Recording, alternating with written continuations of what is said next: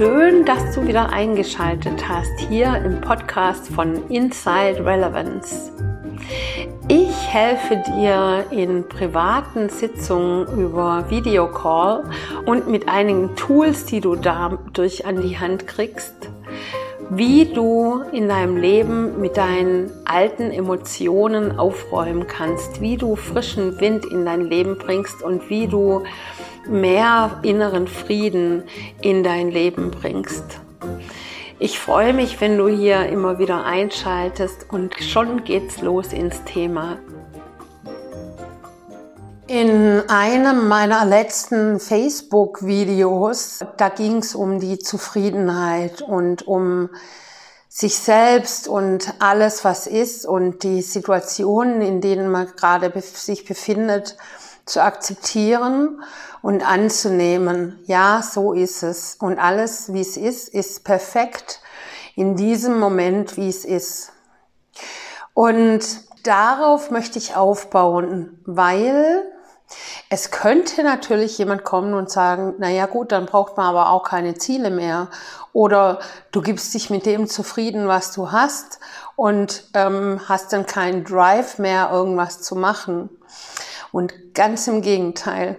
Also erstens hat man tatsächlich, wenn man entspannt ist, auch in unangenehmen Situationen, wenn man jetzt zum Beispiel zugenommen hat in der Pandemie und man sich im Körper nicht mehr wohlfühlt oder wenn man eine Krankheit hat oder wenn eine blöde Situation aufkommt mit äh, den Liebsten um sich herum oder geschäftlich, dann ist es per se ja unangenehm. Und in dieses un, in diese unangenehme Situation sich bewusst hinein zu entspannen und zu sagen, na ja, jetzt aktuell, ich kann nicht auf den Knopf drücken und dann ist plötzlich alles anders. Aber ich kann das jetzige, wie es ist, akzeptieren, wie es ist und auch zu akzeptieren, dass ich mich vielleicht zwischendurch unwohl fühle. Aber dieses Unwohlsein für einen höheren Zweck hinzunehmen und anzunehmen, ohne zu sagen, das wird jetzt für immer so sein, sondern auch äh, dafür etwas zu tun, dass es anders wird. Dass die Situation anders wird und dass man für sein eigenes Wohl sorgt.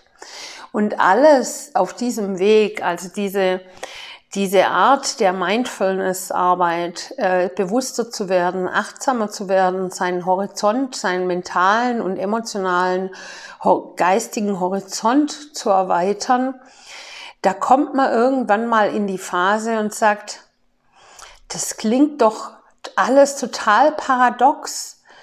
Man soll das akzeptieren, wie es ist, aber trotzdem weitergehen und weitermachen. Und wenn du mal diese Phasen erlebt hast, dann weißt du, dass das zwar sich, sich paradox anhört, aber gar nicht so paradox ist.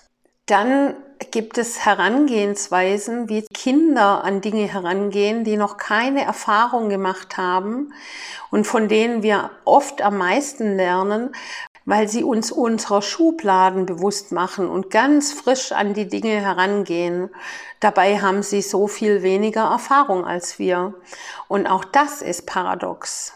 Und hier hilft auch, wer ein bisschen Ahnung hat von Quantencomputer, das oder, oder überhaupt Quantenphysik, Quantenmechanik, ist, dass sowohl das eine als auch das andere existieren kann dass sowohl das eine wahr und das Gegenteil aber auch wahr sein kann. Je nachdem, wie man es betrachtet. Und beim Quantencomputer ist es so, der hat immer zwei Zustände zur gleichen Zeit, die gegensätzlich sind.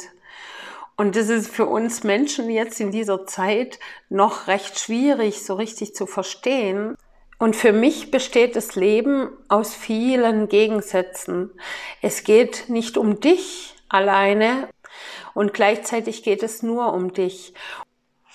Und Pflanzen, die man zertreten kann, mit einem Tritt können sich durch Asphalt kämpfen und bohren. Die Stille ist oft lauter als so manches Gebrüll, weil die Stille etwas ist, die etwas bewirkt und viel mehr bewirkt als das Gebrüll.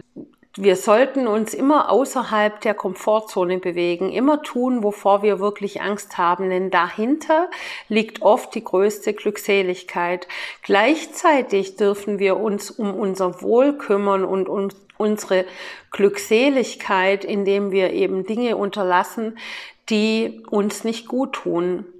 Also auch zu unterscheiden, wann ist es eigentlich eine Komfortzone und wann ist es ein sich zu etwas zwingen und zu sagen, oh, da habe ich überhaupt keine Lust drauf und das ist überhaupt nichts für mich.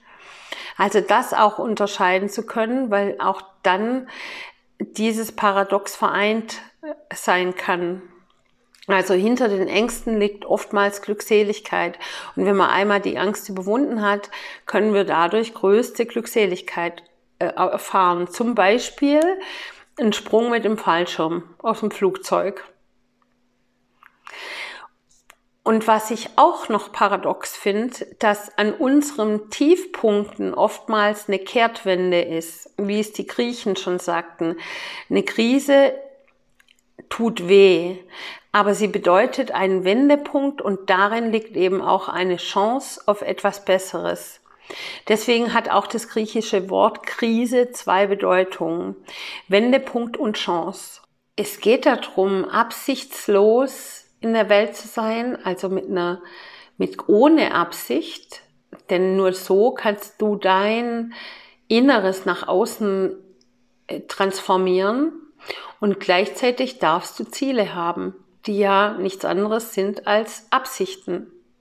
Und wenn du das mal durchlebt hast, dann erkennst du, dass das gar nicht paradox ist.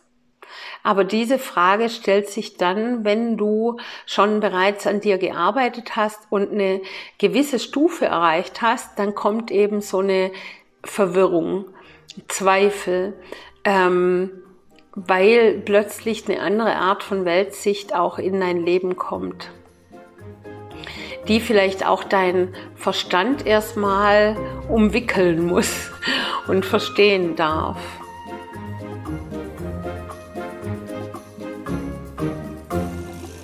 In diesem Sinne sage ich achtsam Tschüss bis zur nächsten Episode und ich freue mich immer über Nachrichten. Das könnt ihr auf allen Kanälen machen, alles was mit Inside Relevance zu tun hat.